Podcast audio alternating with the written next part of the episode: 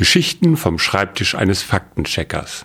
Geodokumentar Tobias Hamelmann heute über Bits, Bytes und Pizzateig. Ob das schmeckt? Aber fangen wir vorne an. Künstliche Intelligenzen, kurz KIs, erobern nach und nach unser alltägliches Leben. Musikgeschmack erkennen, Risikobewertungen, Schachmeister schlagen, können sie alles schon.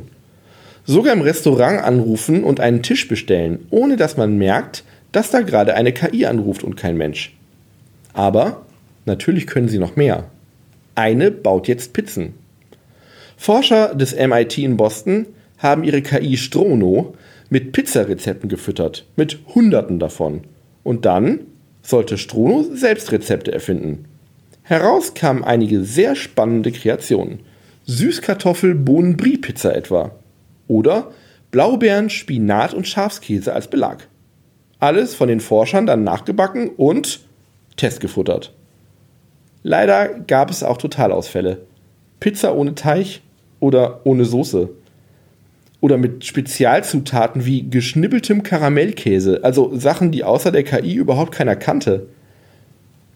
Wenn ähnlich viel Mist rauskommt wie tolle Ideen, würde ich ja eher auf einen Zufallsgenerator tippen als auf ein nachdenkendes Programm. Tatsächlich gehört aber schon einiges dazu, einer Maschine so viel über Pizza beizubringen, dass überhaupt irgendwas Essbares herauskommt.